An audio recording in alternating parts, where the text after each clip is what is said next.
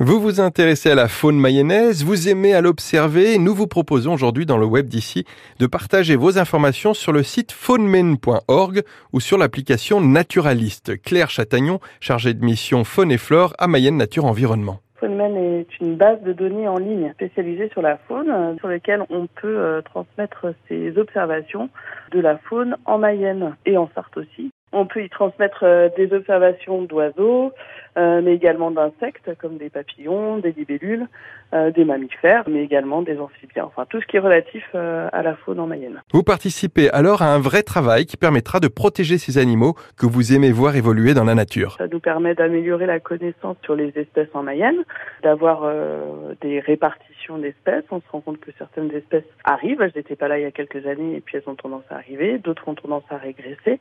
Ça nous permet aussi de connaître aussi un petit peu le statut des espèces, à savoir si ce sont des espèces qui sont plutôt en régression et auquel cas elles sont considérées comme en danger et on se doit de faire attention un peu plus à ces espèces-là. Les données sur le site et l'appli sont le résultat d'observations volontaires, mais également d'enquêtes qui peuvent être menées au niveau national. Si vous voulez participer, il suffit de vous inscrire. Il faut avoir une adresse mail pour s'inscrire. Euh, on remplit un, questionnaire et puis on signe aussi une charte de déontologie de la transmission des données. Puis euh, soit directement sur votre ordinateur, soit par l'application. Vous transmettez les données, vous avez accès à une carte.